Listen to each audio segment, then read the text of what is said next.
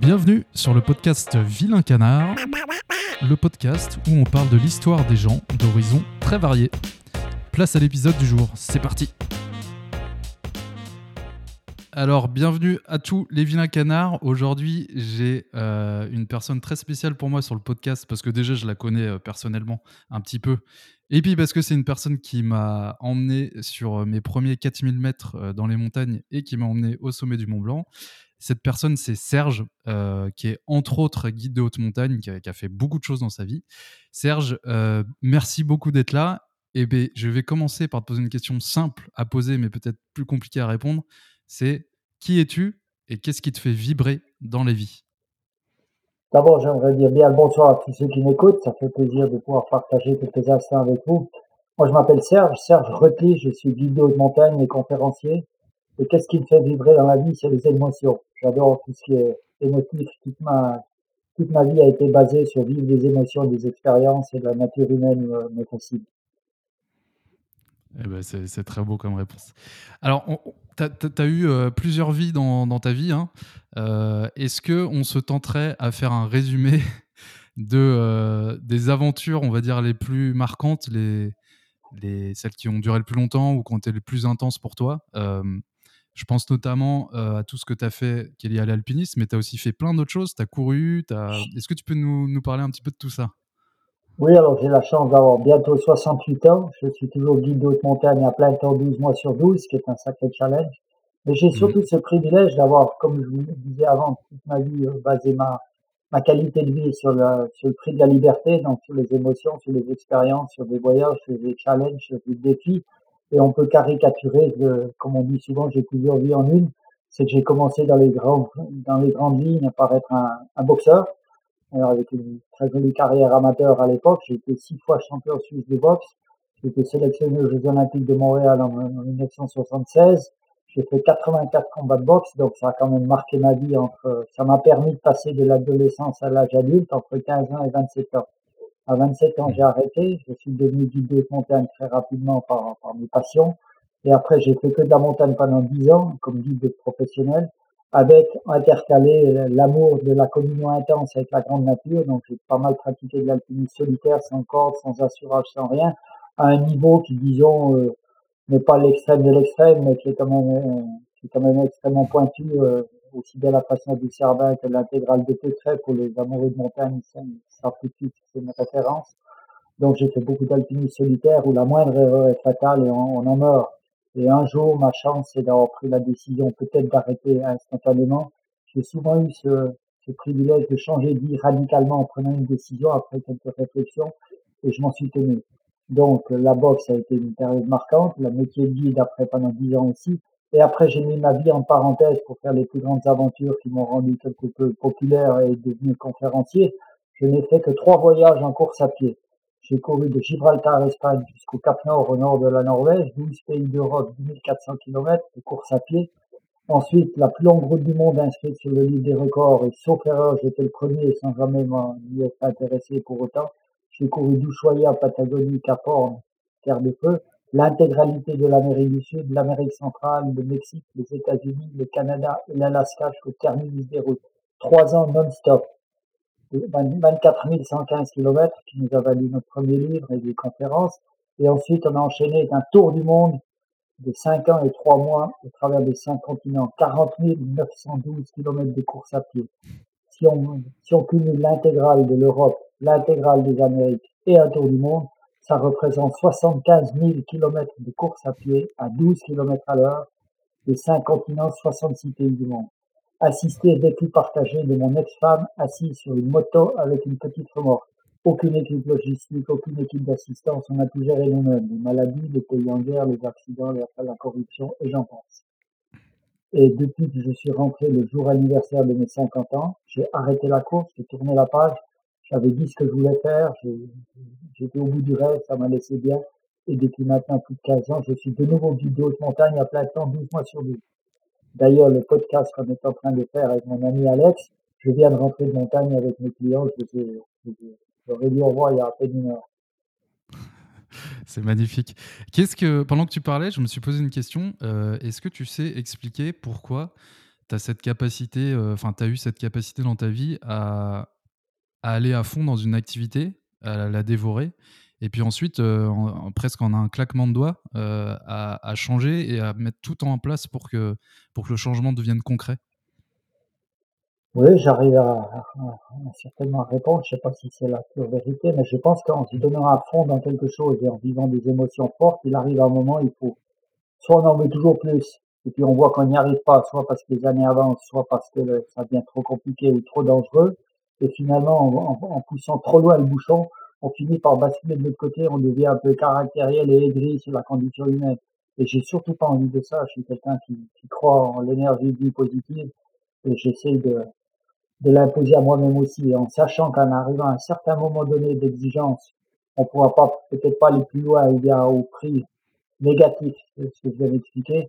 Donc il est bon de se regarder dans un miroir au propre figuré. J'ai fait ça quelques fois dans ma vie. Je me regarde dans le miroir, je me pose la question pourquoi tu continues à boxer? Pourquoi tu es guide de montagne, pourquoi tu, tu, continues à courir? Et si je trouve pas de réponse dans la, demi-heure de regarder un miroir, on est très mal à l'aise en regardant un miroir sans trouver de réponse, ça veut dire qu'il faut prendre une décision. Et là, j'ai pris les décisions. Et c'est peut-être ça qui fait que j'ai plusieurs vies en vie. Ok, ok, ok. Euh, alors du coup, dans tes aventures, il y avait aussi, si je me trompe pas, la traversée euh, de l'Atlantique. Est-ce que c'était l'Atlantique?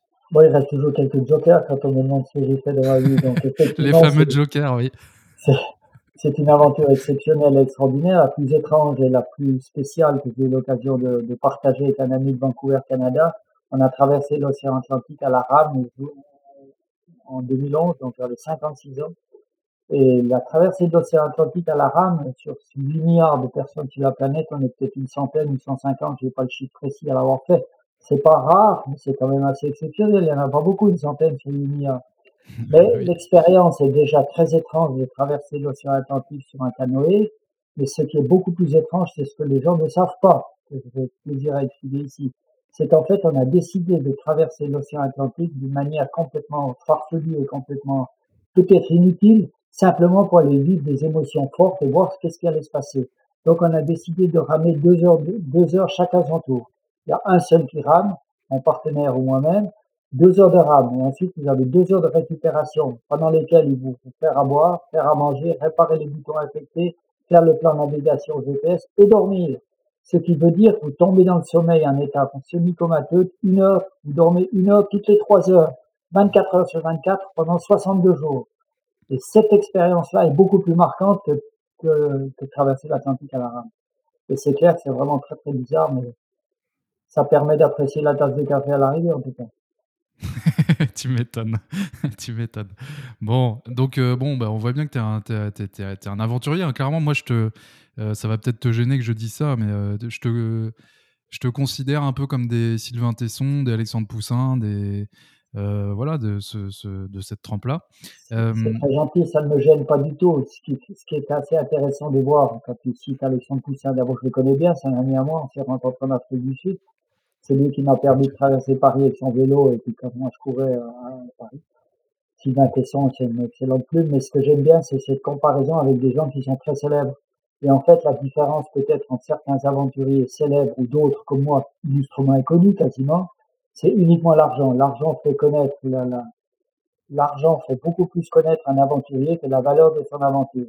Et puis la plupart de ces gens célèbres, ou dans Mike Horn, qui est aussi un bon pote, Bertrand qui a fait le tour du monde en, en, ballon, en ballon et euh, avec Solar Impulse l'avion, c'est des gens très très médiatiques, et qui restent dans le courant médiatique. Ils sont parfaitement dans le coup de société du 21e siècle. Ils font parler d'eux continuellement, ils font une aventure après l'autre pour rester dans le courant médiatique, soit pour faire un plan de carrière financier, soit parce qu'ils ont besoin de beaucoup de sous. Et moi, peut-être, j'ose espérer, en bien ou en mal, hein, ça, peut être vu euh, positivement ou négativement, j'ai fait exactement la démarche contraire. J'ai fait mes aventures pour vivre des émotions et des expériences, mais j'aime bien cette petite vie simple où avec n'importe qui, monsieur tout le monde, je suis abordable, je donne des conférences à des prix adaptés au prix du peuple, et je cherche pas forcément à faire un plan de carrière.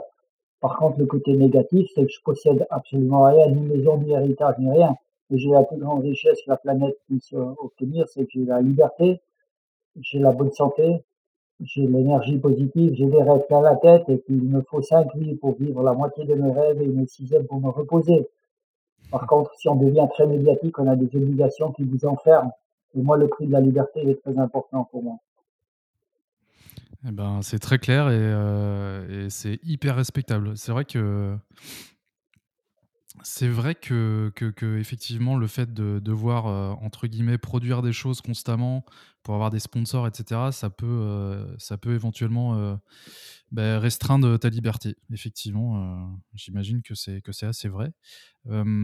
alors pourquoi pourquoi euh, nous, les êtres humains, enfin certains en tout cas, dont tu fais partie, je pense, euh, pourquoi on aime partir à l'aventure alors qu'il peut faire euh, très froid, il peut faire très chaud, on peut souffrir physiquement, on peut être essoufflé, on peut pas manger assez pendant toutes ces aventures et tout.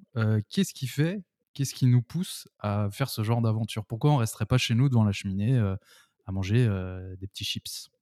Je dis pas que je dis la vérité en disant la réponse, mais je pense que l'humain, depuis la depuis la création euh, de la, de la planète, euh, les, humains ont mis des milliers d'années de vie très très dure, terre à terre, sans les habits, sans le chauffage, sans la sécurité. Et puis maintenant, on est tellement arrivé à une vie aseptisée et confortable. On a du chaud, on a du froid, on ouvre un robinet, c'est normal, de l'eau chaude, elle coule, on prend une douche, c'est normal. Et la vie est devenue, on guillemets, tellement confortable sur le plan physique qu'on a besoin de se sortir de ce carcan pour sentir simplement la, la, la, valeur des choses et ça nous permet de vivre des émotions. Faut pas oublier que de faire du sport, c'est le, luxe des pays riches. Quand vous êtes né dans un carton au bord de la route au Bangladesh ou en Inde ou bien au Togo, vous avez des quelques choix dans votre vie, vous n'en avez presque pas. Et pour ces gens-là, ça, ça leur vient même pas l'idée. Quand je faisais mon tour du monde, les pays pauvres ne comprenaient absolument pas pourquoi je courais. La première question qu'on nous posait toujours, est-ce qu'on peut vous aider à réparer la moto? Elle doit avoir un problème mécanique. Pourquoi vous n'allez pas les deux dessus? Et quand je leur disais non, non, la moto elle va très bien, je cours parce que j'ai choisi de courir à travers les, routes du monde, ils ne pouvaient absolument pas comprendre. Dans un pays pauvre, quand ils étaient pauvres, c'est quand même les deux tiers de la planète, hein, il faut quand même mettre quelque chose en place. Les deux tiers de la planète font, ils font pas du sport. Quand ils dépensent des calories, c'est pour sauver leur peau, pour partir au travail ou attraper un bus. Mais c'est pas faire du sport pour le plaisir du sport. Alors que chez nous, dans les pays riches, le luxe d'être né dans un pays riche en bonne santé, c'est de dépenser des calories pour faire du sport, avec toutes les valeurs qu'on y connaît, la revalorisation de soi, le, prix de l'effort, la gratification d'un effort réussi, la confrontation aux conditions climatiques extrêmes, tout ça, ça nous apporte beaucoup de, d'équilibre et de bonheur. C'est pour ça qu'on le fait. Mais il faut pas oublier que mmh. c'est un privilège et c'est un luxe. Courir le tour du monde en course à pied, ça sert à rien. Ça sert seulement à vivre intensément et à faire un podcast avec mon ami Alex ce soir. eh ben, oui, non, mais effectivement, c'est une bonne piqûre de rappel, comme quoi on est, on est vraiment privilégié. On est extrêmement privilégié. Et, euh, ça fait du bien de. Comment? Il faut jamais l'oublier. Ouais, faut jamais l'oublier. Comme dirait ma femme Isabelle, la vie est un cadeau, faut juste pas l'oublier. Exactement, exactement. Bon, bah super. Euh, est-ce que tu peux me donner ton... Alors c'est toujours difficile de, répondre à ça, je sais, mais ton, meilleur souvenir euh, pendant une de tes aventures? Alors j'imagine que tu en as des millions, mais enfin des milliers. Euh, et peut-être inversement, pas forcément ton pire souvenir, mais une frayeur ou ta pire frayeur ou quelque chose qui qui, qui est arrivé qui, qui, t'a fait dire oula Dans une, euh, dans une vie d'aventurier, la vie que je mène, euh, il y a tellement de, de, moments très forts, positifs, et il y a tellement eu de frayeurs aussi, où j'ai quand même aussi la chance et la reconnaissance d'être toujours vivant et bien là. Euh, ça aurait pu s'arrêter plusieurs fois, donc la plus grande frayeur, c'est difficile à dire, parce que j'ai eu quelques jokers quand même dans ma vie, il faut pas penser faire des grandes aventures sans avoir peur quelquefois. Maintenant, mmh. le meilleur souvenir, je dirais plutôt que c'est un sentiment général des choses c'est toujours cette même histoire hein, de réaliser année après année que j'ai la chance d'être dans un pays riche en bonne santé, que j'ai pu que j'ai eu la capacité de faire des choix et de les assumer. C'est un privilège inestimable, c'est le prix de la liberté. Comme je disais avant, pour moi, la liberté veut dire beaucoup de choses. Et je pense que ça, c'est parmi mes meilleurs souvenirs. Maintenant, sur un plan physique et concret, je dirais que dans ces voyages de 10 ans autour de la planète, qui sont quand même une tranche de vie la majeure de mon existence, la plus belle chose, c'est qu'en fait, on est parti pour courir pour des enfants, parce qu'à l'époque, il n'y avait pas les réseaux sociaux, et j'ai monté tout un fan club, un plan médiatique dans mon petit canton du Valais de la Suisse, et ça marchait très fort, parce que c'était une belle histoire, et on vendait symboliquement un kilomètre pour un sourire d'enfant. Et le résultat des courses, on a quand même récolté plus de 450 000 euros pour des enfants. Alors quand je suis parti, j'avais mis cette corrélation humaine et humanitaire en place, Et je me disais, ben, faisons les choses intelligemment, quoi. Tâchons d'en faire profiter quelques personnes qui n'ont pas la chance, comme moi, d'être nés du bon côté du monde.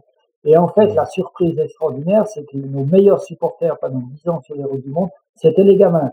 Quand vous voyez une femme, une moto, une remorque avec des vieux bagages, puis un petit en short qui court, les gamins, ils sont curieux, ils se posent pas tellement de questions, ils n'ont pas la méfiance des adultes ou, ou, le respect des adultes. Donc les gamins, ils viennent. Et on était principalement au Pyrénées des gamins. Et ce sentiment d'être perpétuellement entouré de gamins qui vous posent plus de 50 000 questions, j'ai trouvé ça magique, ça, ça faisait chaud au cœur et j'ai trouvé que ça valait, ça c'était un, un, tout beau sentiment. C'est plutôt un sentiment général qui, qui m'habite. Après, des petites expériences extraordinaires, il y en a eu, il y en a eu des centaines. Maintenant, si je vous réponds d'une manière de, de, conférencier que je suis, parce que j'ai donné, avec films du Tour du Monde, j'ai donné plus de 800 conférences. Et quand on me demande quel a été le meilleur souvenir de, de vos voyages autour de la planète, c'est toujours ma femme, même ben, au moins, au moins c'est très clair comme réponse. Ça voulait surtout dire qu'on était un bon team sur la route. Que vous étiez, hein? Ça voulait surtout dire qu'on était un bon team sur la route, parce qu'on parle ah toujours ah, oui. des coureurs à pied, mais il faut pas oublier oui. qu'une femme sur une moto 4 à 8 heures par jour à, à 12 km heure, c'est d'ailleurs le seul record du monde qu'on aurait à inscrire au Guinness Book si ça nous intéressait. C'est le tour du monde en moto le plus lent de la planète. Ah ouais, quelle, aventure, c'est fou. Euh, alors justement, euh, je, voulais te poser une question, c'est euh, est-ce que tu arrives à, t'accommoder de la vie banale, entre guillemets, de tous les jours? Ou est-ce que, d'une certaine façon, ça peut, c'est pas t'ennuyer, mais manquer d'intensité par rapport bah, à toutes les aventures que tu as vécues et que tu vis encore en montagne? Comment, comment, comment ça se passe pour toi, ça? Très honnêtement, j'ai un peu la chance de vivre très fort l'instant présent et je lâche rien, quoi. Donc, je n'ai jamais passé une opportunité de vivre une émotion, une expérience. Et j'ai j'ai surtout cette chance d'être guide de haute montagne. Le métier de guide de haute montagne, je l'ai choisi par passion et par amour de la nature et, du risque que ça peut comporter aussi. J'ai noué des amitiés solides dans les montagnes et quand je suis rentré de 10 ans de, de Bourlingue en course à pied sur les cinq continents, je me suis aperçu que grâce à ce métier de guide, qui n'est quand même pas un métier tout à fait conventionnel et monotone, ça m'a permis de réintégrer ce qu'on pourrait appeler dire, dire, une vie normale avec assez grande, assez de facilité. Ce qui parfois m'arrive, c'est que j'ai un peu de nostalgie de ces grandes aventures où on se perd sur le reste du monde, mais c'est pas, c'est pas trop, c'est pas trop fort. Et là, actuellement, okay. il y a 16 ans que je vis avec Isabelle, c'est une femme extraordinaire avec qui on peut rêver les yeux grands ouverts, où on a beaucoup de tolérance les uns les autres elle me laisse ma place de liberté comme je la sienne. C'est peut-être pour ça que, que c'est assez facile de vivre dans tous les jours ici. Quoi. Je suis très bien ici. Je suis pas parti pour chercher quelque chose d'autre parce que je m'ennuyais ou je m'emmerdais chez moi. Je suis parti pour aller découvrir le monde et vivre des choses intenses. Je suis pas parti parce que c'était pas bien chez moi. Mmh. Donc oui, ça va. C'était pas une, ouais, c'était pas une fuite, c'était pour euh, croquer ouais. la vie à pleines dents. Euh, ouais, avec Isabelle, euh, c'est vrai que si on parle de couple, c'est c'est génial de vous voir. Enfin, moi, je vous connais pas ensemble très très bien, je vous ai vu un petit peu, mais c'est génial. Et, euh, et, effectivement, vous avez, euh, vous semblez avoir beaucoup de de respect l'un envers l'autre, et aussi dans le sens où vous vous laissez faire les choses. Est-ce que tu peux m'en parler un peu de ça? Parce que bah, ça peut intéresser, je pense, des auditeurs. Bon, là, on, on, dérive sur un autre sujet qui est le couple, mais ça peut être intéressant d'avoir ton point de vue je pense que ce qui peut être intéressant dans la vie de couple, c'est que j'aurais tendance à, à, caricaturer. D'abord, soyons très clairs, je suis ma troisième vie de couple. J'ai fait 15 ans avec le premier à Nicole, donc j'ai deux beaux enfants et je suis grand-papa deux fois de ma, de ma fille et un fils, j'ai une fille et un fils. Après, j'ai fait donc 15 ans avec une Nicole. Après, j'ai fait 18 ans avec une deuxième Nicole, 10 ans sur les routes, schématiquement parlant. On n'a pas eu d'enfants. Et maintenant, il y a 16 ans que je suis avec Isabelle. Donc, ce que j'aurais tendance à dire, c'est qu'on a tous été élevés judéo-chrétiens et le rêve absolu et suprême, on se rencontre sur les bancs d'école à, à l'adolescence, on se fiancie à 20 ans, on se marie à 22 ou 25, on a deux beaux enfants, on a, on a construit une belle maison ensemble, et puis à 80 ans, on est sur un, un banc euh, d'un jardin public en tenant un bouquet de fleurs et on se tenant par la main. C'est magnifique, c'est extraordinaire, c'est fabuleux. Il y en a qui, qui sont arrivés et qui leur dit bravo et félicitations. Maintenant, la vie m'a marqué d'une manière différente le prix des décisions que j'ai prises a certainement un rôle à jouer.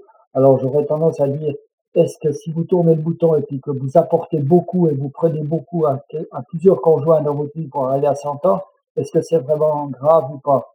Moi je pense pas, je suis resté en bon terme avec la maman qui est grand-maman et je suis grand-papa, je suis resté en bon terme avec la deuxième Nicole, Et puis maintenant, c'est sensationnel. On a mis le fruit de nos, vies passées, aussi bien Isabelle que la mienne, pour, euh, pour construire une maturité de l'âge que nous avons maintenant, qui est plus facile qu'à 20 ans ou à 30 ans. Donc mmh. finalement, ce qui, ce qui moi me dérange beaucoup dans les, dans les couples, c'est pas tellement combien de couples ils vivent dans leur vie, c'est beaucoup plus de me dire qu'il y a des gens qui se sont aimés un jour, et puis qu'un jour c'est un invectif de tous les noms d'oiseaux, et puis qui passent par tout mal interposé, et puis, et puis euh, c'est vraiment des dialogues très malsains. Et ça, je pense que c'est mmh. beaucoup plus douloureux que, que la séparation en soi.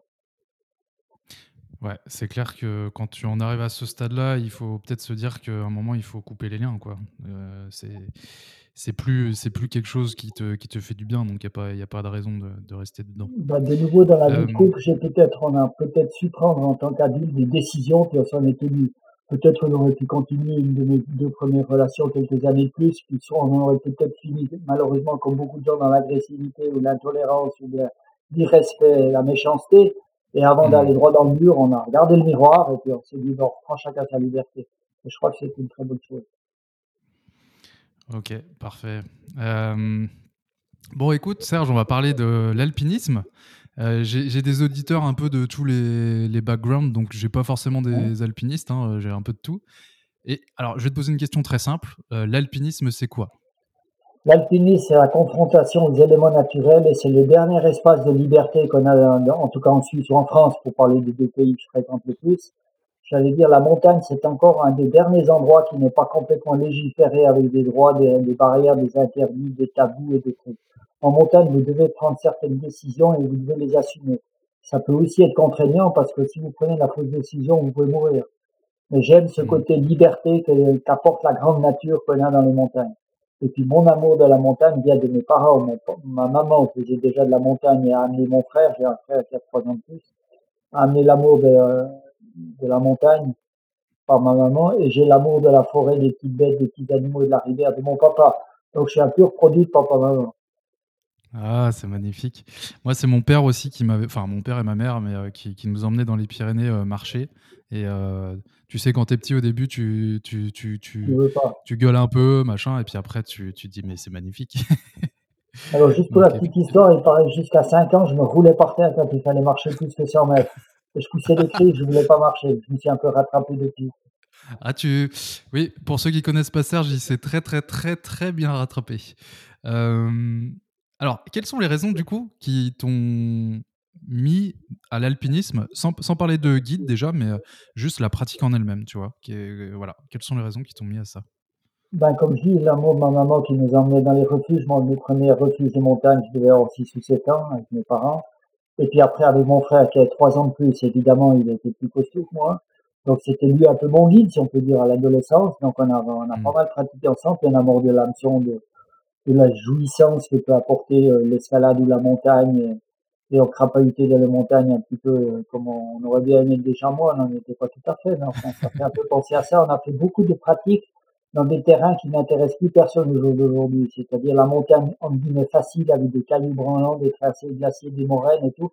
Et on a, on a acquis une certaine expérience de ça qui m'est extrêmement profitable dans le métier de guide, où je rencontre souvent des clients qui très vite techniquement deviennent très bons en crampon ou en escalade, mais qui n'ont pas ce sens de la, la, la, confrontation à la grande nature, où il faut peut-être anticiper l'orage qui va venir, ou bien anticiper les, les compétences qui sont, on croit que c'est un terrain facile et puis la moitié des accidents se passent dans des terrains faciles. Quoi. Donc on a un peu mmh. échappé à ça parce qu'on a beaucoup pratiqué dans des terrains qui même au jour d'aujourd'hui n'intéressent plus beaucoup de monde. On est devenu des, des, des bons alpinistes peut-être grâce à ça. Ouais, vous aviez une fondation euh, solide, vous n'avez pas sauté les étapes entre guillemets. Euh. Voilà, et puis quand je me suis inscrit au cours d'aspirant guide, enfin le probatoire en France, euh, enfin au cours de guide, ça prend 4 à 5 ans d'examen. Je rappelle quand même que c'est un métier extrêmement exigeant, où on a responsabilité de vie et de mort sur les gens. Je suis toujours à mes clients. Si je vous dis d'aller à droite, les gens ils iront tous à droite, ils font confiance au guide. Merci beaucoup pour la mm. confiance qu'on nous porte. Mais en tant que guide, parfois dire il faut aller à droite, il faut aller à gauche, ça veut dire vous allez du côté de la vie ou peut-être vous allez mourir et moi avec. Donc c'est un mm. métier haute responsabilité où il y a quand même 70% d'échecs dans les examens. C'est pour ça que tous les guides, on se la pète un petit peu, on est très fiers, mais on a mérité notre, notre médaille et puis on essaie d'assumer. Ouais, non, mais vraiment, euh, j'avais regardé par simple curiosité les, les, euh, les critères pour rentrer, rien que pour faire les études d'aspirant guide, enfin de, guide. Mmh. Et déjà, je sais plus combien de courses il fallait avoir fait en un temps donné. Enfin, c'était vraiment hallucinant, juste pour rentrer. Hein. Donc, effectivement, vous pouvez vous la péter. Moi, j'ai eu un tout petit peu, un petit peu un, chemin de facilité parce que j'étais depuis petit dans les montagnes. On a fait beaucoup de courses qui intéressaient personne, mais où on a pratiqué la montagne dans le sens général.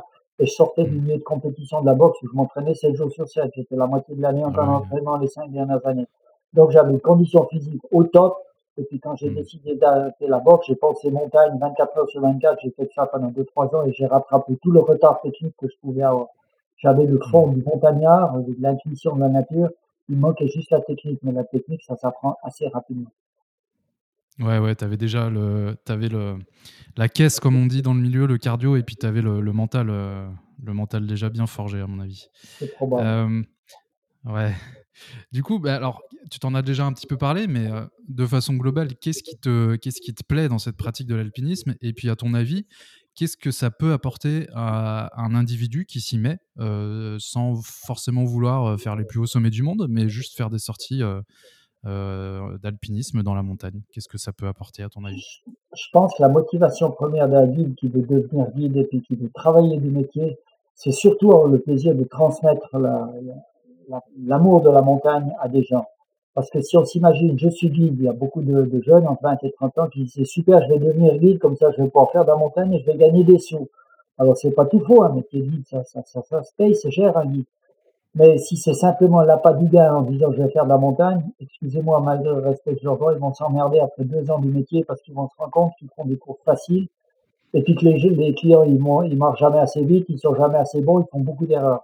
Donc je pense que l'essence du, guide qui a envie de vivre du métier de guide, il faut qu'il ait l'amour des gens, il faut qu'il ait l'amour de se mettre au niveau d'amener des gens à vivre des émotions très fortes et des expériences dans un biotope qu'on appelle montagne.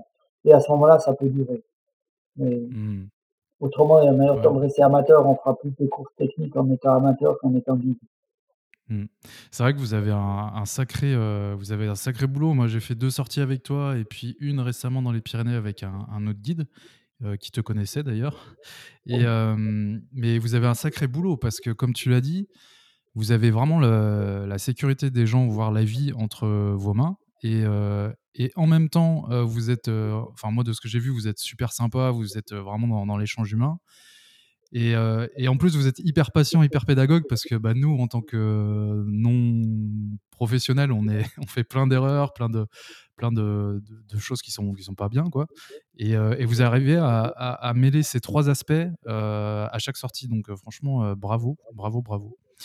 Euh, on essaye, mais j'aurais tendance à dire qu'on a le plus beau métier du monde, mais pas le plus facile, ça c'est sûr. Physiquement, il faut toujours être au top. On se casse un petit doigt, on arrête de travailler pendant trois mois. Quoi. Il n'y a pas beaucoup de métiers aussi comme ça. Mais ce que j'aime surtout, c'est ce que je disais, c'est que la haute montagne, la grande nature, on est obligé de ne pas se raconter de mensonges et, d'essayer de prendre la bonne décision. Et en mmh. montagne, la seule bonne décision, c'est celle qui vous fait rentrer vivant en bonne santé à la maison. Après, à partir de là, on peut discuter qui a raison, qui a tort.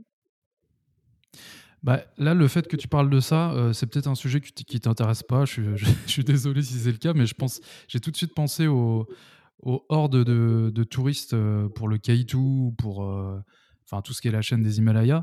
Qu'est-ce que tu penses de ce, Ouais, de, de, de, ces pratiques de, touristes qui payent très cher, le permis, etc., pour, euh, avec, un, avec un masque à, oxygène et tout, pour à tout prix aller sur le sommet? Euh, ouais, Qu'est-ce que tu en penses de ça? Ton interrogation est tout à fait bonne, mais je pense que c'est pas seulement à l'Himalaya ou bien avec le masque à oxygène à lunettes.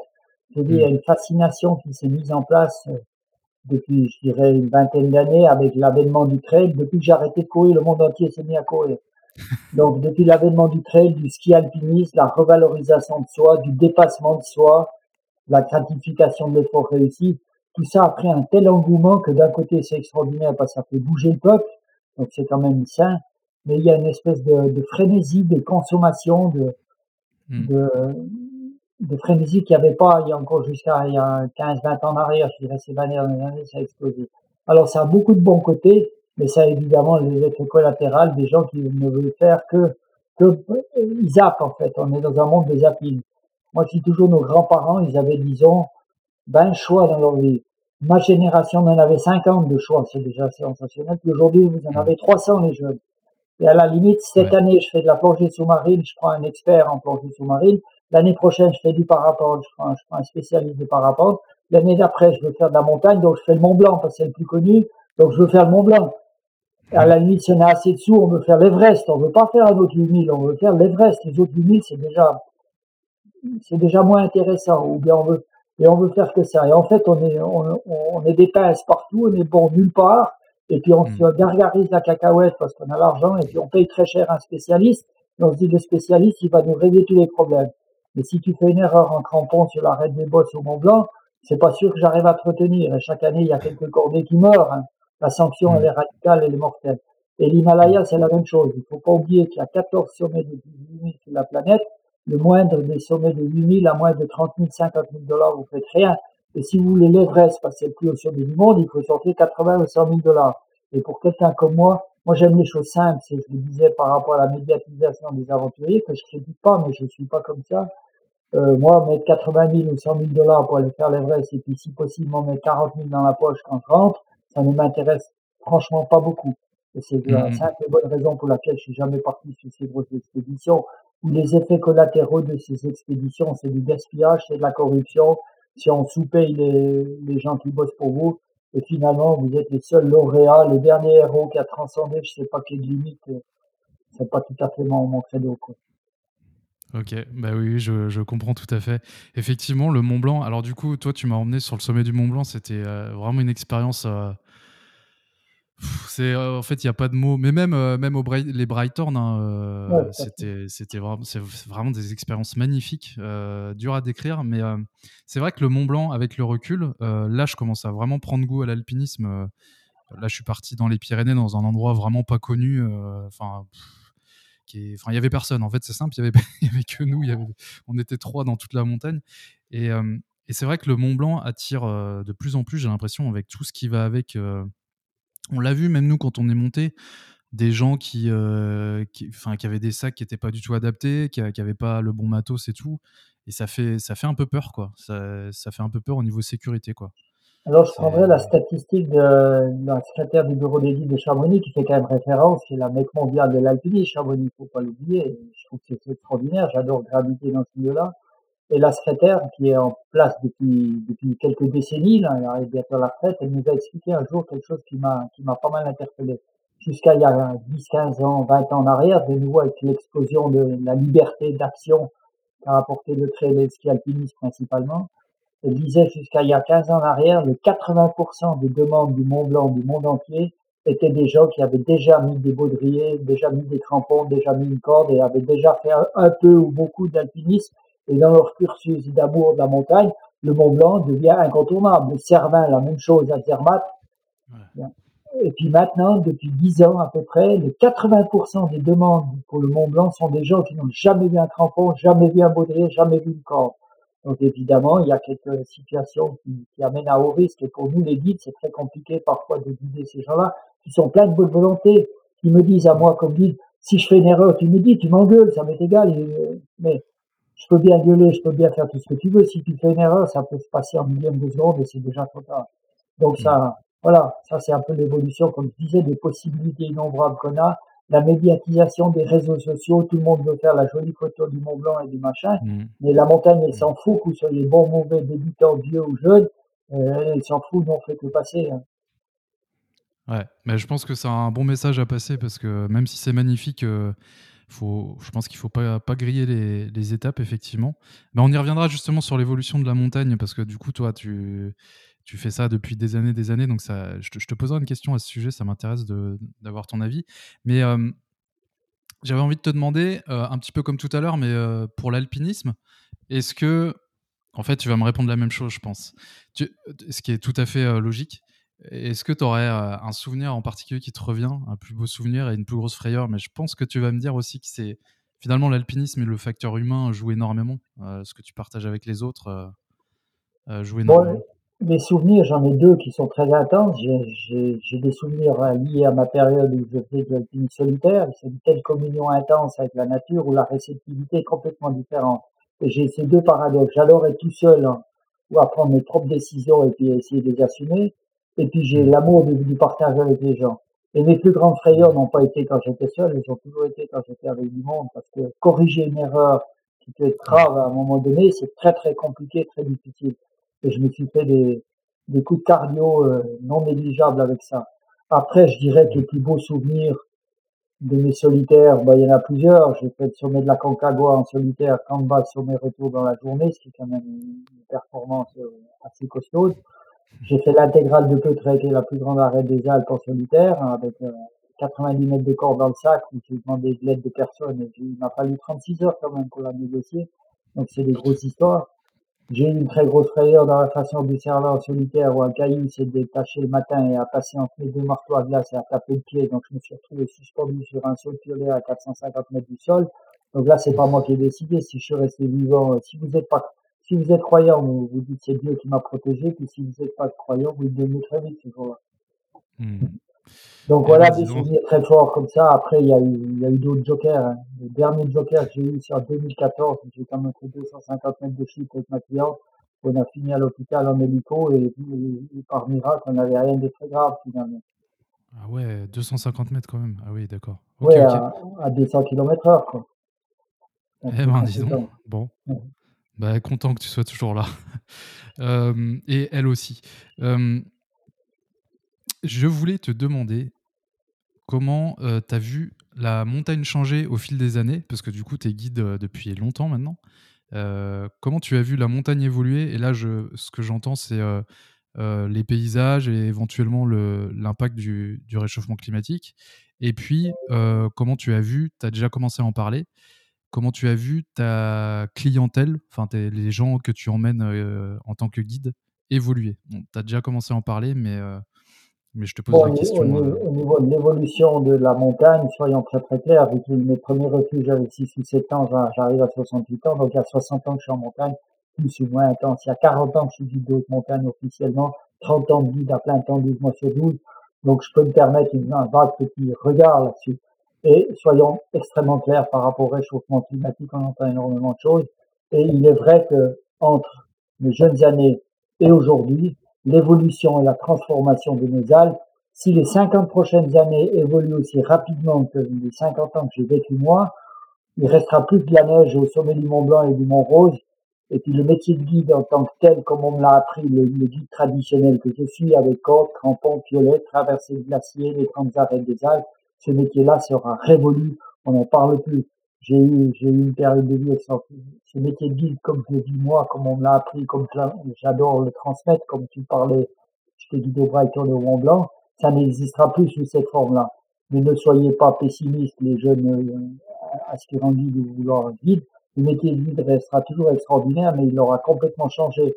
Il sera des encadrements de groupe, des team building, des formations continues en escalade, en via ferrata, en parapente, en canyoning, en, en toutes sortes d'activités fun et sensationnelles, ça sera certainement un magnifique métier. Mais le métier traditionnel, corde, crampon, piolet, est en voie de disparition.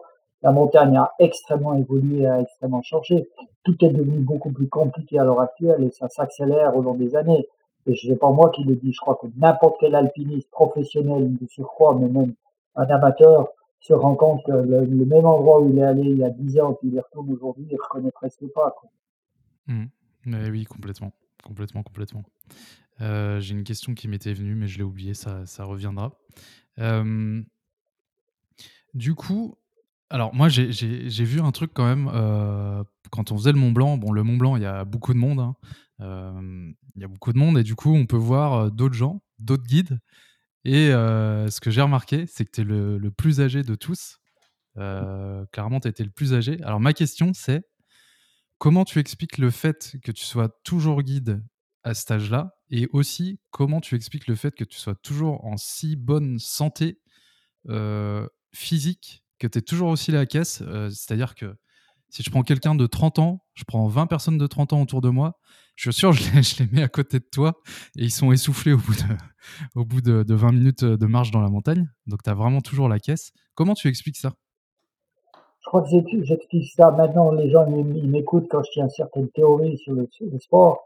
Et je me rappelle que quand je sortais du milieu de la boxe, je dois beaucoup à mon entraîneur. Mon entraîneur, ça a été quelqu'un qui m'a j'idolâtre personne, j'en sens vraiment personne, et j'ai du respect de beaucoup de gens qui ont su m'apporter quelque chose. Mon entraîneur de boxe m'a appris, il m'a pas appris à gagner, il m'a appris à ne pas faire des erreurs. Et je pense que je sors de ce produit j'ai cette immense chance. Et enfin, c'est peut-être pas de la chance, c'est plutôt j'ai construit mon avenir sur une bonne base. C'est-à-dire à 30 ans, quand j'expliquais la récupération du sport et comment est-ce qu'on pouvait tirer très fortement sur son organisme sans se foutre envers la santé, on me disait, je me souviens très bien qu'un médecin qui me disait, oui, monsieur Rupi, c'est très bien ce que vous dites, c'est certainement juste, mais vous verrez quand vous aurez 50 ans, si vous continuez à tirer sur votre organisme, vous aurez les genoux foutus, vous aurez le dos foutu, l'estomac qui marche plus, qui, les vertèbres de travers. Alors bon, j'ai continué à appliquer ça. Maintenant, j'ai 68 ans, je suis toujours sur le terrain 12 mois sur 12. Et maintenant, les gens, ils commencent à croire. Ça veut dire qu'au jour d'aujourd'hui, de nouveau, avec cette explosion de faire du sport, de consommer du sport, malgré le respect que je dois, les 50% des trailers au jour d'aujourd'hui le font très mal. Alors, ils ont parfois des excellents chronos, mais ils sont complètement foutus parce qu'ils le font mal. Ils font des, ils font des grosses erreurs de base qu'il faut pas faire. Je prends juste un simple exemple pour les trailers qui, qui voudraient bien écouter les chorégraphies. Mon entraîneur de boxe me disait chaque fois, je faisais un footing tous les matins de trois quarts d'heure à une heure, six jours par semaine. Donc c'est là que j'ai commencé à courir. Et il me disait toujours, quand tu descends des descentes, tu cours à la même vitesse qu'à la montée. Alors ça paraît ridicule, mais c'était une image. Ça veut dire les descentes, il n'y a rien de plus mauvais pour un cours rapide. Quand vous regardez maintenant les cours rapides ou les marathoniens ou les trailers, les 50%, je n'ai pas le chiffre juste, mais beaucoup trop en tout cas, mais beaucoup de pourcents, je suis gentil quand je dis 50%, c'est peut-être 80%. Même à l'entraînement, quatre fois par semaine, quand ils vont courir, ils courent comme des, comme des hélices à la descente, ils, font les chocs et ils, ils vous disent tous la même chose. Moi, c'est à la descente que je suis très fort. Oui, ils sont très forts. Mais l'organisme, il s'en fout qu'on soit fort ou qu'on soit pas fort. Il va arriver un jour, l'usure prématurée va s'installer, l'arthrose va s'installer. Ils passent d'un kiné, d'un océan à l'autre tous les trois mois. Alors, ils font des belles performances ils, vieilliront pas bien. Et je pense que c'est un peu le même principe en montagne. Les gens ne s'entraînent pas, mais ils veulent faire Mont Blanc parce que c'est connu. Il faut faire le Mont Blanc, c'est une magnifique montagne. J'adore, j'ai eu plaisir à d'idées. J'ai des 5 à 8 fois par été au Mont Blanc et j'ai toujours le même plaisir parce que c'est une belle montagne. Le Cervin, c'est la même chose. Le Cervin a le même attrait que le Mont Blanc, mais comme c'est beaucoup plus dur, c'est un peu plus sélectif. Mais il y a aussi des gens de n'importe quel, qui n'ont absolument pas le niveau. Ils rêvent que du Mont Blanc, du Cervin, de l'Everest, d'un Humide, enfin des, des, trucs emblématiques. Et ça, c'est mmh. ça, c'est peut-être le, petit mauvais côté de l'évolution. Inversement, c'est sensationnel que des centaines de milliers de gens se sont mis à faire du sport, mais essayez de le faire intelligemment. Et ouais, ben écoute, il y a plein de sagesse là-dedans. Effectivement, moi, je, je le constate aussi. Euh qu'on cherche, euh, enfin notre génération, on cherche beaucoup la, performance à tout prix et en fait on pense pas à la longévité, ce qui est, euh, ce qui est dommage en fait parce que. Je, te coupe Alexandre. Les gens ne cherchent pas forcément que la performance, mais quand je veux une autre, tout le monde dit moi je suis pas atteint par la publicité et c'est tout des conneries. Depuis que je, je travaille, moi je me rends compte que, les gens achètent quand je leur propose comme guide que ce qui est connu. Donc le Mont Blanc, le Cervin, Chamonix-Zermatt, parce que Chamonix et Zermatt c'est connu, Vernier en ski hors piste, Sitôt vous leur parlez d'une magnifique course qui culmine à 3600 mètres, donc c'est pas un 4000, 3600 mm. mètres dans un coin inconnu qui est juste magnifique et extraordinaire où on vivra quelque chose d'authentique, ça mord pas à l'hameçon, j'ai aucun client. Donc j'ai mm. des clients que dans les trucs qui sont connus. Si je parle de Mont Blanc, je pourrais faire 50 Mont Blanc par été, hein, si vous voulez. Parce que tout le monde veut y aller. Et ça, ce côté-là, c'est, c'est pas toujours extraordinaire, mais bon, ça fait partie de l'évolution. À moi à faire rêver d'autres montagnes, quoi. Ouais, non, mais c'est un beau message et, moi je me reconnais tout à fait là-dedans. Tu vois, j'avais commencé avec toi à faire euh, des En fait, j'avais fait des 3000 tout seul dans les Pyrénées. Puis je voulais plus. Alors j'ai dit, bah, je vais faire un 4000, voilà, tout simplement, 1000 de plus. Donc euh, c'est là qu'on s'est rencontrés pour faire les, les Brighton euh, occidentales et orientales en Suisse. Et ensuite, je me suis dit, bah, il y a quoi au-dessus de 4000 Tu vois? Ah, ben on va faire le Mont Blanc, c'est le plus haut d'Europe de, occidentale, on va faire ça. Et en fait, suite à ça, Là, je, sens que je commence à m'intéresser à des courses pas du tout connues, là, ce que j'ai fait par exemple. Et en fait, le plaisir, il est immense parce que as, déjà, tu as la montagne un peu plus pour toi. Là, on était trois pour toute la montagne. Donc, euh, bon, il y a pire. Euh, et, et, euh, c'est tout aussi bien, c'est tout aussi intense. C'est très juste que tu dis. Tu, prends le bon virage et j'espère que ceux qui l'écoutent vont, le, vont faire la même chose. Il faut mmh. savoir que, comme je dis, on a tellement de choix. Alors, profitez de faire plusieurs activités mais donnez-vous la peine d'apprendre un petit peu plus, puis d'aller un petit peu plus loin que de faire seulement une fois quelque chose dans votre vie. et vous verrez qu'il y a une satisfaction extraordinaire à maîtriser un petit peu quelque chose et non pas seulement à faire du zapping. Ouais, non, mais complètement. Je pense qu'on est, quand je dis on, c'est ma génération, on est vachement, dans, comme tu l'as dit, hein, on est vachement dans la, consommation des choses et on creuse pas assez les, les, euh, les, sujets. Ce qui, est, ce qui est dommage parce que c'est là où, en fait, où toute la richesse euh, des choses se dévoile. C'est quand tu commences à. Mais ça a aussi un très bon côté, c'est que tous les jeunes qui ne feraient absolument pas de la montagne à 30 ans en arrière, voilà, maintenant ils zappent, ils font une fois de la montagne. Et le guide que je suis qui adore transmettre, je me rends compte le nombre de fois des, des jeunes entre 25 ans et 35 ans, je dirais, qui vont faire le Mont Blanc ou autre chose, qui font apprendre 4000 ou comme toi exactement. Et en fait, j'arrive à leur transmettre le plaisir de se dire, oh putain, j'ai envie de continuer, ça, ça me plaît. Et le nombre de téléphones que j'ai de gens qui ont fait une fois le Mont Blanc, cet exemple-là, qui me retéléphonent pour simplement faire autre chose, faire partager de la vie en nature et vivre des, beaux, des, moments, des bons moments de partage en laissant tomber un peu le chronomètre. Et puis, si la montre n'est pas connectée, tout le monde s'en fout. Quoi. Ouais, complètement. Ouais, ouais, t'es une porte vers, c'est une porte vers, euh, vers d'autres choses, euh, d'autres choses moins connues et, tout, aussi, euh, tout aussi bien, effectivement. Euh, je voulais te poser une question purement physique. Est-ce que, parce que du coup, moi je suis sportif et puis avec mes invités, souvent c'est lié plus ou moins avec l'activité physique. Et tu en as parlé un peu, mais le sujet des blessures en fait. Est-ce que, enfin, comment tu. Des, blessures, des douleurs, je vais te donner un exemple. Dans les sports de combat, on, s'écoute rarement. souvent, on, quand on a mal quelque part, on va, va pas s'écouter, on va dire ah, c'est bon, ça va passer, il euh, n'y a pas de problème, machin. Toi, euh, là, c'est vraiment euh, toi, comment tu fais, comment tu gères tout ça, les, les, différentes blessures que tu as pu avoir au cours de, bah, de ta carrière de guide ou même d'aventurier, en fait, tout simplement. comment tu as géré tout ça? Ben, je dirais, je reprends de nouveau l'exemple avant, pourquoi est-ce que je suis toujours encore euh, en bonne santé pour l'âge que j'ai, ou bien une certaine idée de performance. J'ai plus la performance que j'avais à 30 ans, même pas à 50 ans. Je sens très bien que ça évolue, mais je l'accepte avec une certaine sagesse. J'ai eu la chance de faire tellement de choses que ce que je pas, ben, tant pis, quoi. Hmm. Donc, je dirais qu'il y a quand même, en parlant un petit peu plus sportif, technique, il y a trois critères auxquels je n'ai jamais dérogé toute ma vie. Je dors beaucoup. Au jour d'aujourd'hui, de dormir 8 à 9 heures par nuit sur l'ensemble de l'année, quand je dis ça, ça veut dire que si une nuit tu fais du blanche, tout le monde s'en fout, et puis moi aussi, mon organisme aussi. Mais l'idée générale d'un esprit sain dans un corps sain, je dors 8 à 9 heures par nuit. C'est le médicament le moins cher pour récupérer pour ton organisme dit merci, et c'est un des plus luxueux au jour d'aujourd'hui. Les gens des villes, principalement, ils dorment 5 heures, 6 heures par nuit, puis ils vous disent ça suffit. Mais au bout de 30 ans, ça suffit pas, surtout pas si on fait du sport. Donc beaucoup dormir, Beaucoup boire. Moi, je viens d'un pays viticole, ils sont tous d'accord quand je leur dis ça. Bon, ça, c'est une connerie. Donc, ça veut dire beaucoup boire et beaucoup pisser. Alors, bon, ça a l'inconvénient qu'il faut souvent aller aux toilettes, mais moi, je bois beaucoup. Quand je dis je bois beaucoup, en montagne, je bois beaucoup avant de partir et je bois beaucoup après. Et pendant la course, je, peux, faire 10 heures et 2 décis. Hein. Après, j'ai soif. Mais dans l'ensemble de l'année, dans l'ensemble de l'année, je bois beaucoup. Donc, je dors beaucoup, je bois beaucoup et je suis un inconditionnel de l'assouplissement du stretching. Donc tous les jours de ma vie, c'est intégré à ma vie. Tous les matins, je me réveille un peu comme un chat. Temps, je loupe un jour ou deux, on s'en fout de nouveau. Mais l'idée générale, c'est tous les matins, je fais 5 à 10 minutes d'assouplissement, très tranquille. Je discute avec Isabelle, on prépare le thé, le café pendant ça. On prend le temps. Je préfère de loin mettre le réveil un quart d'heure plus vite pour avoir le temps de faire ça que de ne pas le faire. Et mon entraîneur de boxe, encore une fois, me disait, là je parle pour les cours à pied, la plupart des gens calculent, j'ai fait tant de kilomètres cette semaine, et puis j'ai brûlé tant de calories, et puis j'ai tant de pulsations, et blablabla, blablabla. C'est très bien tout ça. Mais il me disait toujours, si t'as pas le temps de faire tes 10 kilomètres de footing, c'est mieux de faire que 8 kilomètres et de faire 5 minutes de mise en train et 10 minutes de récupération après. Ça sera beaucoup plus profitable que de faire 10 kilomètres. Même si tu fais 5 kilomètres, n'oublie jamais ta mise en train. Et au jour d'aujourd'hui, tous les trailers, pratiquement tous ceux que je croise et que je connais, ils partent, ils disent, je pars tranquillement le premier kilomètre pour m'échauffer. si vous les regardez dans la pratique, ils font 100 mètres tranquille et puis après ils sont à vitesse de pointe. Et puis, ils oublient la récupération.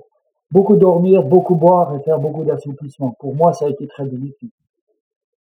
Eh ben, c'est très clair et c'est hyper intéressant. Et, euh, et c'est vrai qu'on est, on est pressé. Hein. Quand tu parles des trailers, euh, faut que tout, euh, faut que tout arrive trop vite tout de suite, euh, que tout, euh, tout, tout, soit rapide, quoi. Les bah, résultats. quand, on, entend les trailers au jour d'aujourd'hui, euh, je cours à tant de kilomètres, j'ai fait tant de kilomètres cette semaine, et puis je me suis inscrit dans trois semaines à un marathon, et puis c'est trop tentant parce qu'il y a le copain d'à côté qui va faire un ultra à l'automne. J'ai jamais fait plus de 50 km, mais je m'inscris à l'ultra, puis j'arriverai bien à finir parce que tout se passe dans la tête. Alors ils finiront mmh. peut-être leur compétition, mais à quel prix? Après, il leur faut mmh. trois mois ou six mois pour récupérer. Et ça, l'organisme, il n'aime pas trop. Quoi. Une ou deux fois dans sa vie, ça va bien, mais il faut pas le faire trop souvent. Si vous voulez rester en bonne santé quand les années vont avancer. Quand on a 30 mmh. ans, on entend souvent des gens qui me disent, moi je m'en fous, je préfère vivre intensément, tant pis si je vis plus court. Moi maintenant j'ai 68 ans, je trouve toujours la vie tout aussi belle et ça me dérangerait pas d'avoir quelques années de plus. Allez, bah ça c'est dit et c'est très clair. Et ça fait du bien hein, d'entendre euh, ces, petites euh, perles de sagesse. Ça, peut paraître évident, mais en fait, je pense que ça l'est, ça l'est plus du tout en fait. Donc ça fait vraiment du bien d'entendre ça. Est-ce que euh, tu as d'autres routines ou je sais pas comment appeler ça, des, pratiques qui, contribuent, tu penses, à, ta santé Tu en as déjà cité trois. Est-ce qu'il y en a d'autres ou est-ce que c'est les trois un petit peu piliers pour toi Bon, à, à, écouter l'interview, on peut penser que j'ai une vie ascétique et que je fais attention à tout, mais à, la limite, je suis complètement anarchique, je suis complètement libre, je fais attention à pas grand-chose. J'ai une diététique à faire peur, euh, à faire pâlir la, la moitié de la planète. Je mange tout, n'importe quoi, n'importe où, n'importe comment. Ce qui est important, c'est de manger le plus varié possible et de manger suffisamment par rapport aux calories qu'on dépense. Voilà, mmh. ça c'est ma diététique. Juste pour mettre les vies au milieu du village, je suis pas parfait, je suis pas un maître à penser, je suis pas forcément un bon exemple ça correspond, ça me correspond bien à moi. Mais je suis pas non plus au niveau olympique, hein. Je cherche pas les performances, je cherche juste à être au-dessus de la moyenne des gens de mon âge. Et ça suffit à mon bonheur. Oui, je pense que tu es bien, bien, bien, bien au-dessus. Pour ceux qui connaissent pas Serge, je, peux vous dire. Non, bah là, pour le coup, c'est sûr. Hein. non, mais c'est cool de voir ça parce que, tu vois, avec l'avènement du fitness et tout, aujourd'hui, on est vraiment dans le truc il faut tout faire bien, il faut que tout soit parfait, machin.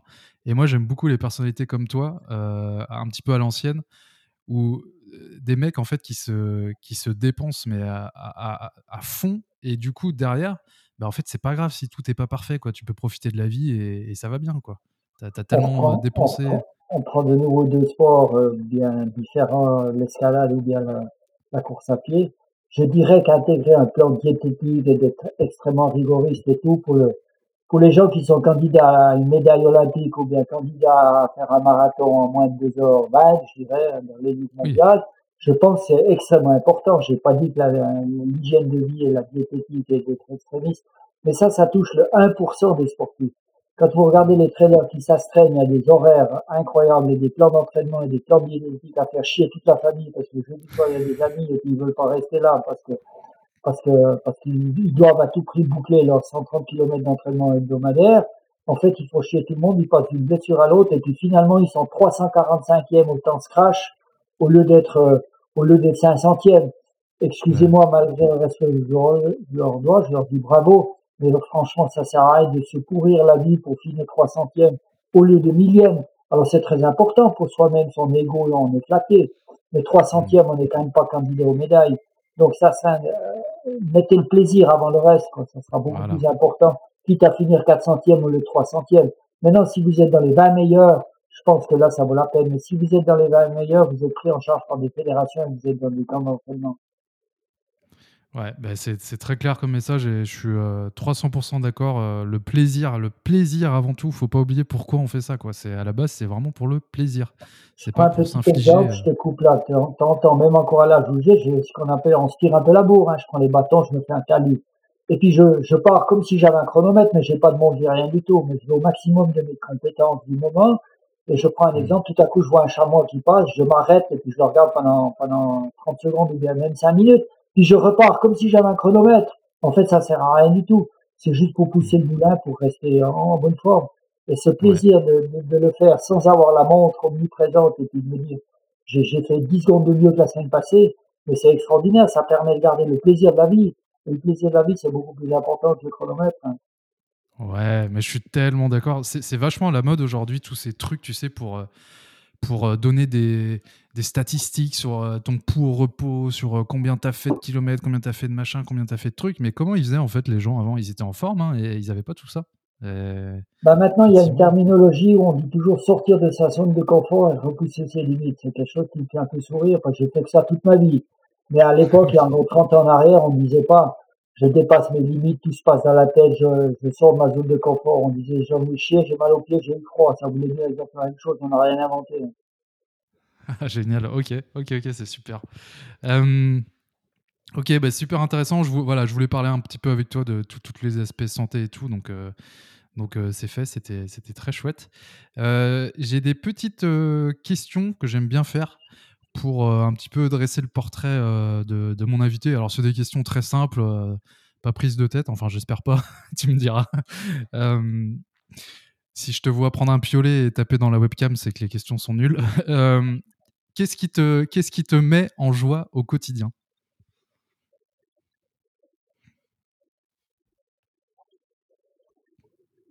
Qu'est-ce qui me met en joie au quotidien? Ou qui t'épanouit, si on, peut le dire différemment. Mais il y a, il y a 50 000 choses. Le plaisir d'être vivant quand je me réveille, le plaisir de partager une tasse d'été avec ma femme, le plaisir de voir mes enfants, le plaisir de me dire aujourd'hui c'est il fait beau ou il fait mauvais, mais je vais pouvoir faire une activité qui me plaît. Je crois à la vie en général, j'ai tendance à apprécier énormément de choses dans la vie et tout ce qui ne me plaît pas, j'essaie de le mettre de côté. Quoi. c'est magnifique. Euh, j'ai une question qui m'est venue pendant que tu disais tout ça. Est-ce que tu as toujours eu cette énergie euh, ultra positive ou est-ce que, euh, je sais pas, hein, ou est-ce que c'est quelque chose que tu as travaillé ou je sais pas, des choses dans la vie qu'on fait que, ou est-ce que tu étais comme ça naturellement? Je crois que j'ai un peu cette chance d'être naturellement porté sur l'enthousiasme de la vie qui m'habite. Il y a peut-être une raison, mais c'est mon frère qui a mis le doigt là-dessus, c'est que je suis né très prématuré, je suis né à 6 mois et demi à 1,310 kg. Et à 68 ans, 1,310 kg, c'était vraiment la survie. Maintenant, on fait des progrès dans la médecine. Et je pense que j'ai cette niaque de survie qui vient de, de, mon, de mon origine prématurée. J'ai dû me battre à mon insu parce que j'étais nouveau-né. Mais j'ai dû me battre pour rester vivant. Et peut-être que j'ai toujours un peu l'impression que la, la, vie est une lutte perpétuelle. Et ça ne me dérange pas du tout que ça soit une lutte perpétuelle. J'essaie simplement de gagner la vie. Et puis j'ai eu la chance assez souvent, plutôt du côté gagnant que perdant. Mais peut-être ça vient un peu de là, cette niaque.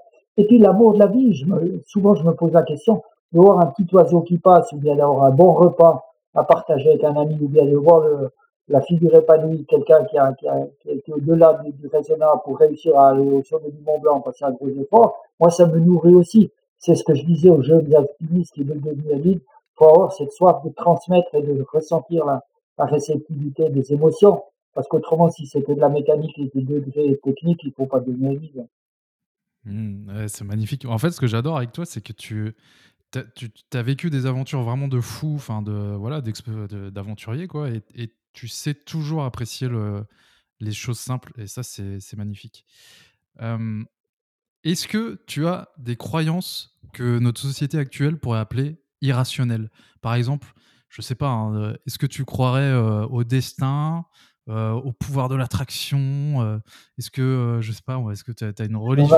On pas trop le cerveau pour poser ce genre de questions.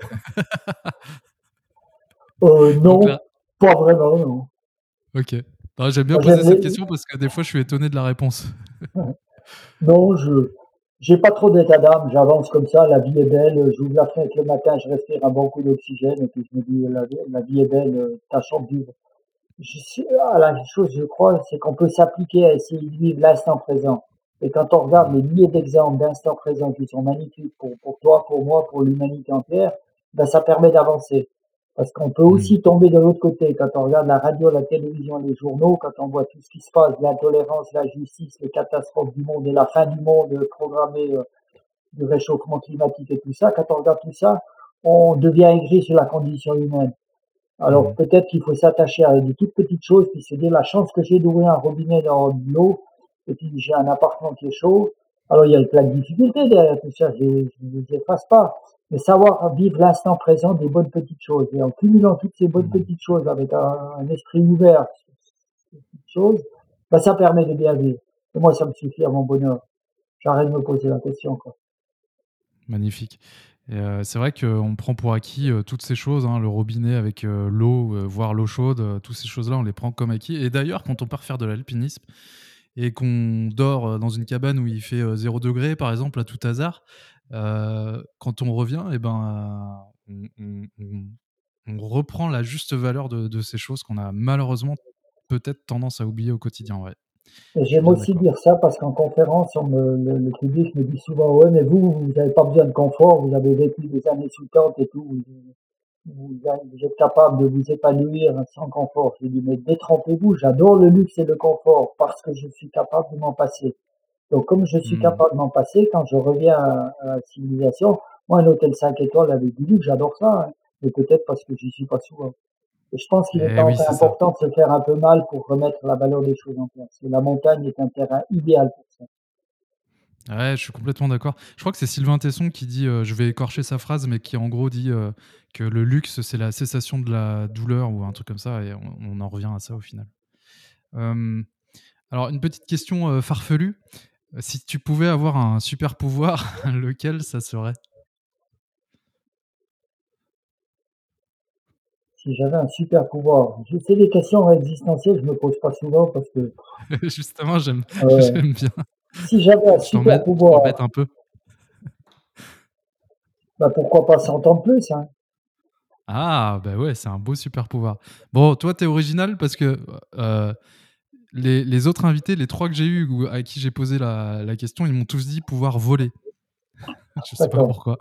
Mais voilà. On s'entend plus, il y a tellement de belles choses à faire. Comme je le disais avant, il me faut cinq vies pour vivre la moitié de mes rêves et une sixième pour me reposer. Donc si j'avais 100 mmh. ans de plus, on pourrait continuer à vivre euh, oui. avec plein d'émotions encore, avec plein de partages, plein de belles choses.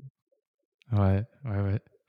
Euh, qu'est-ce qui peut t'exaspérer chez les gens euh, Un trait de caractère ou un comportement? L'intolérance. Au jour d'aujourd'hui, je me rends compte que quand on présente une situation quelconque, que ce soit la télévision, radio, journaux ou bien le voisin, en millième de seconde, on dit c'est bien ou c'est mal, c'est juste ou c'est faux. Et ce côté d'intolérance maximum, le monde m'a appris à ouvrir le, regard. Ce qui est bien chez nous n'est pas forcément bien de l'autre côté du monde. Je prends un exemple mmh. tout à fait concret. J'avais le, le privilège, j'ai ponctué le tour du monde d'actions humanitaires liées à la condition de la femme ou de l'enfance. Et après pas mal d'autorisations et autres, ça a pris six mois, on a réussi à rentrer dans une prison au Liban, une prison pour adolescents. J'étais quand même 3000 quand il y a place pour 1500 personnes, donc c'était un milieu carcéral compliqué. Et là, il y a un jeune, je mets un peu le contexte sur ça. Il y a un jeune qui était incarcéré là, qui, qui vient vers moi d'une manière assez agressive, et qui dit, tu sais pourquoi je suis en prison? Bon. Il m'a dit, je suis en prison parce que j'ai tué mon père. Et j'ai tué mon père parce qu'il a violé ma sœur. Oh Donc, dans la religion musulmane, en fait, il a lavé l'honneur de la famille, il a rendu justice. Donc, hmm. dans son village, il était, j'ai pas dit qu'il était bien vu, mais on le respectait parce qu'il a rendu la justice, parce qu'il n'y a pas une civilisation au monde qui tolère que le père il viole la fille. Donc ça, mmh. là-dessus, je crois tous d'accord. Donc, il a rendu justice. Donc, dans son village, il est presque bien considéré parce qu'il a rendu la justice, mais par rapport à la loi des hommes, il est coupable de, de meurtre, de surcroît sur son père, donc il est en prison.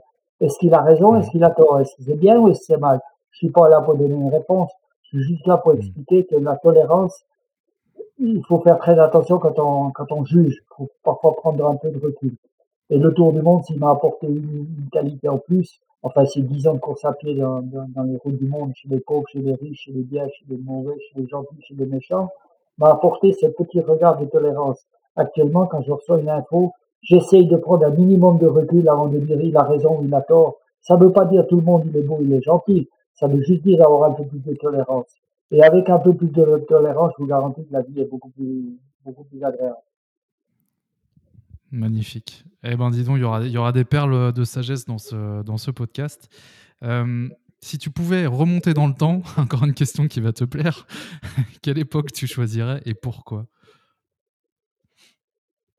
Quand je dis remonter dans le temps, c'est pas juste pour, pour observer, c'est vraiment pour vivre à une époque euh, en, particulier. Oh, je pense que l'époque des lacustres et des hommes des cavernes, c'est très fascinant. Je pense que ça aurait été bien. Le seul inconvénient majeur, c'est qu'à cette période de, l'humanité, c'est que les gens mouraient en 30 et 40 ans. Donc il y a mmh. longtemps que je serais mort.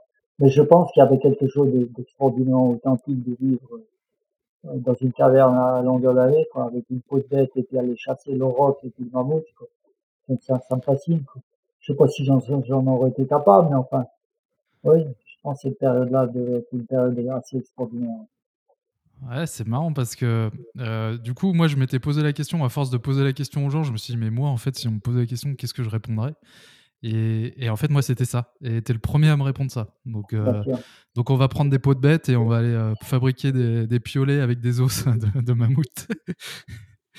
ok, c'est chouette.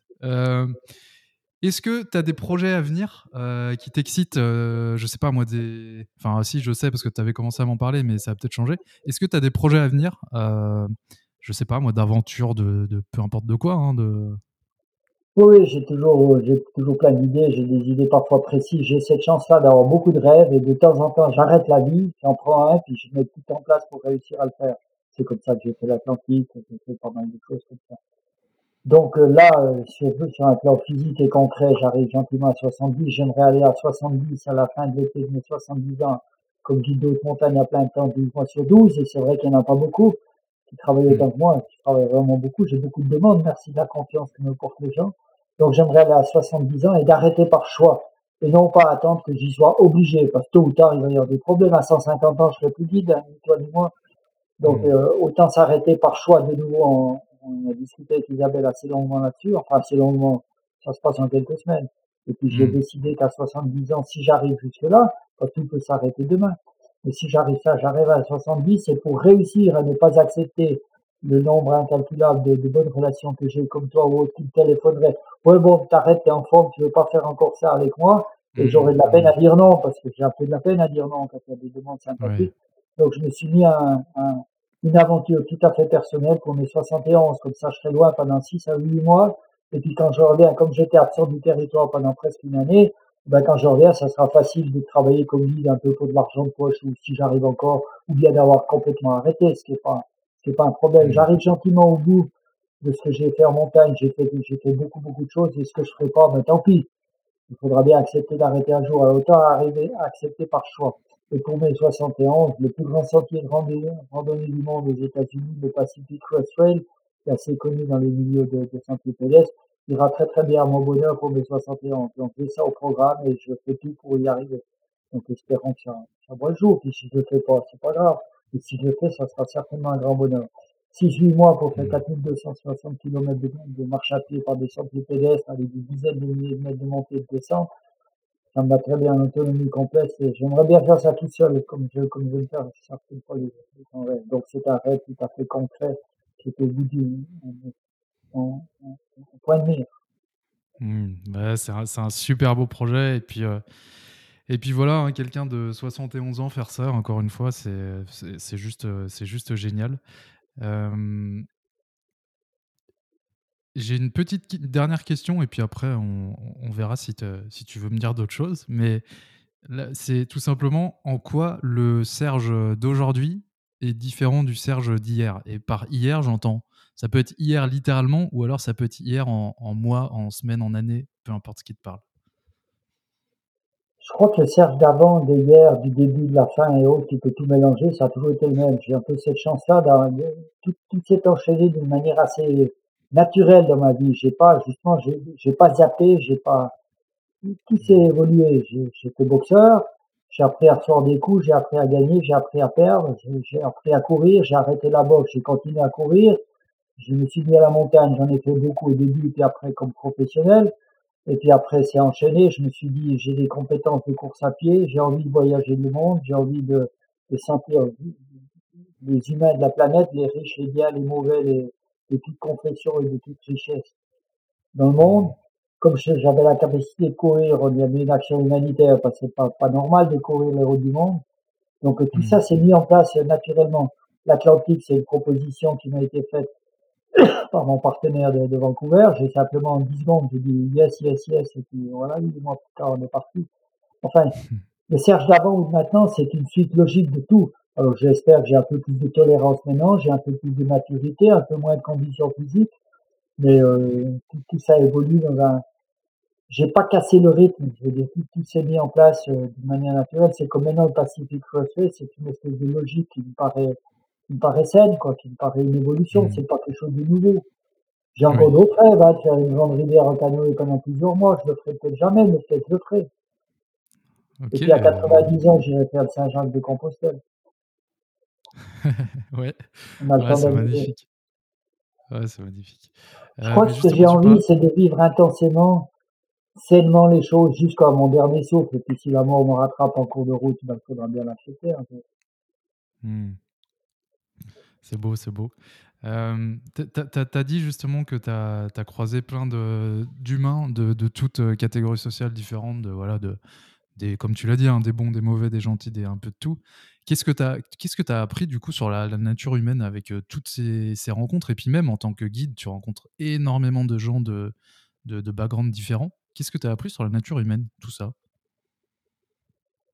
Je, définissais dans mes, dans mes conférences sur le tour du monde, je définissais la richesse. Qu'est-ce que c'était pour moi la richesse? Et je dis la richesse, c'est d'avoir reçu un minimum d'amour les premières années de sa vie, avoir accès à l'éducation, l'instruction, la scolarisation et l'accès aux soins médicaux en cas nécessaire. Si vous manque une de ces trois composantes, vous êtes condamné à survivre le restant de votre vie. je pense que c'est une espèce de philosophie que j'ai pu expérimenter tout au long de la vie.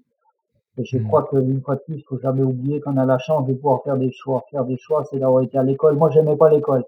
Évidemment, on peut comprendre un peu pourquoi je, me suis chier sur la chaise du matin au soir. Donc, j'avais déjà envie de bouger, probablement à mon insu quand t'es gamin, tu ne m'aperçois pas autant. Mais la, vie a hmm. montré que j'étais pas très, pas très stable sur ma chaise d'école. Mais je me suis rendu compte et je l'ai vu cent mille fois autour du monde. Si t'as pas appris à lire, si t'as pas appris à compter, bah, tu feras pas des choix dans ta vie. C'est les autres qui décideront pour toi. Puis en fait, c'est la survie. T'as fait J'ai peut-être un peu dévié de la question de base, mais. Non, non, non, pas du tout. Non, mais c'est encore une fois, c'est vraiment euh, une super piqûre de rappel, comme quoi on est ultra privilégié et que on peut vraiment faire des choix, ce qui n'est pas le cas de tout le monde, et, c'est vraiment hyper important de. de Alors, ce que j'aimerais complémenter à dire ça, ça ne veut pas dire que notre vie c'est la, la vie idéale et pas je dis hmm. toujours qu'on soit né dans un pays riche ou qu'on soit né dans un pays pauvre, il faut une fois pour toutes accepter que la vie, elle est dure. Et dans nos pays hmm. riches, on est en train de nous faire comprendre à longueur de ces, ces 50 dernières années que la vie est facile parce qu'il y a une assurance, parce qu'il y a une barrière, parce qu'il y a un garde-fou, et parce que parce qu'on a du travail, parce que je sais pas tout quoi, parce qu'on a une belle voiture et une jolie maison. Non, c'est pas vrai. La vie des pays riches, elle est dure. Ça occupe pas toutes les difficultés qu'on a. On le voit tous les jours. Et ça veut pas dire que c'est facile. Mais un jour ou l'autre, vous devez vous poser la question, est-ce que vous préférez vivre avec les difficultés des pays pauvres ou vous préférez vivre avec les difficultés des pays riches? Et à ce jeu-là, tout autour du monde, j'ai vu des, riches aller habiter dans les pays pauvres parce qu'ils sont privilégiés, évidemment. Quand, euh, tu as 2000 euros en France, tu vis pas riche, mais si tu vas à Madagascar, euh, tu es, le roi du monde avec 2000 euros par mois. Alors, c'est hmm. cas-là, oui. Mais j'ai jamais vu des riches aller vivre comme vivent les pauvres dans les pays pauvres. Ça, j'ai jamais vu ça. Donc, on accepte une fois pour toutes de se battre avec les difficultés des pays riches ou les difficultés des pays pauvres. Et personnellement, je préfère me battre avec les difficultés des pays riches que les pays pauvres. Magnifique. Euh, j'ai une autre question qui m'est venue euh, pendant ce temps. C'est, euh, bah, vu que tu as, pas mal vécu, je t'ai posé la question pour la montagne tout à l'heure, mais là, je te la pose de façon beaucoup plus générale. quelle, évolution tu as vue entre, je sais pas moi, c'est peut-être compliqué à répondre hein, comme question, tu me diras. Mais euh, entre ton enfance, ton adolescence, ta vie adulte jusqu'à maintenant, euh, quel changement tu as vu, euh, ben, je sais pas, dans, la façon de vivre, de penser des gens euh, Voilà, en général, les gens, quoi. Les gens, en tout cas, on va dire en Occident. Est-ce que tu as vu, quel changement tu as vu? Ben, comme je disais, on revient toujours un peu à la même histoire, le fait qu'on est de plus en plus aseptisé, de plus en plus riche quelque part, euh, mm. on, ouvre l'horizon à, à, vivre beaucoup de, de plaisir ou d'émotions, mais seulement un peu superficiel. Et ce côté superficialisation, euh, je sais pas si c'est une bonne évolution dans le, dans le genre humain. Alors ça permet de faire beaucoup de, de petits plaisirs épidermiques très différents, ce qui est sympa, c'est sûr, c'est super sympa. Mais on vit un peu moins intensément euh, euh, l'instant présent, peut-être on oublie un petit peu ça, quoi. Je sais pas si je dis la vérité là, je dis à chaud ce qui me passe par la tête, quoi. Ouais, ouais. Le ressenti. Ouais, mais c'est très bien. Je pense qu'on est, plus superficiel et moins, et moins intense, peut-être. Mmh. les ben gens, quand on arrive en cabane de montagne maintenant, quand le, une course de deux jours, par exemple, la moitié mmh. de mes, enfin, beaucoup de clients me disent est-ce qu'on pourrait pas partir seulement à midi parce qu'il n'y a que trois heures pour monter au refuge, donc on y arrive avant l'heure du repas du soir. Je dis oui, et pourquoi on partirait pas à 9 heures le matin? On arrive à 2 heures l'après-midi, puis on a trois heures à ne rien faire. Apprendre à ne rien faire, c'est un luxe au jour d'aujourd'hui. Mais le nombre de gens qui me disent on pourrait partir à midi comme ça le matin, je peux encore passer au bureau, répondre aux emails, je peux emmener mon fils au, au terrain de mmh. foot, tout ça je comprends. Mais ça finit mmh. par faire de la, montagne un espèce de, de, timing beaucoup trop serré. Et inversement, ce que je vois aussi l'évolution, c'est que même quand je parle le matin à 8h et des clients sont d'accord, à 14h l'après-midi, mais qu'est-ce qu'on va faire? Le, repas du soir, il est seulement à 18h30. On, ils savent pas quoi faire. Apprendre à ne rien faire, c'est devenu un luxe au jour d'aujourd'hui. Et je trouve que qu'est-ce que ça fait du bien d'apprendre à ne rien faire parfois. Allez, une autre, euh, une autre perle de sagesse. Je ne sais pas combien il y en a eu dans le podcast, mais il y en a eu plus que les doigts de la main, je crois, euh, des deux mains. Euh, Serge, est-ce qu'il y a quelque chose d'autre que tu, voilà, que tu voudrais dire avant qu'on conclue ce magnifique podcast ou est-ce que tu as, as, dit tout ce que tu avais envie de dire? Oui, alors ça me ferait plaisir de finir ce podcast en terminant un petit peu ce que je fais dans mes conférences grand public. À l'époque, quand j'en donnais beaucoup, je dis toujours la dernière anecdote, je vais vous laisser une réflexion une réflexion que j'ai eu l'occasion de, de, vérifier. Quand je donne des conférences dans les écoles, parce que j'ai eu la chance en Suisse en tout cas de donner beaucoup de conférences dans les écoles avec les petits entre 8 ans et 10 ans, je dirais, entre 7 ans et 12 ans, les gamins. Quand à la fin d'une conférence, je leur demandais qui c'est qui veut faire la même chose, eh ben les trois quarts des petits gamins lèvent la main. Et on sait tous pourquoi, parce que les petits gamins, ils sont purs, ils sont innocents, ils sont insouciants, ils voient une jolie moto, des fleurs, des animaux, des souris, des gamins, puis des crocodiles, il lève la main, c'est trop cool, je veux faire la même chose. Et puis après, les années s'ajoutent aux années, et nos braves instituteurs, professeurs, conjoints, amants et autres nous apprennent à devenir plus ou moins ce qu'on appelle des adultes. Une fois qu'on est adulte, on regarde mon film, et puis on se dit, bah, c'est pas gagné d'avance, c'est quand même pas si facile. Donc on lève moins la main, ou peut-être on la lève plus du tout. Et ça aussi, je peux comprendre.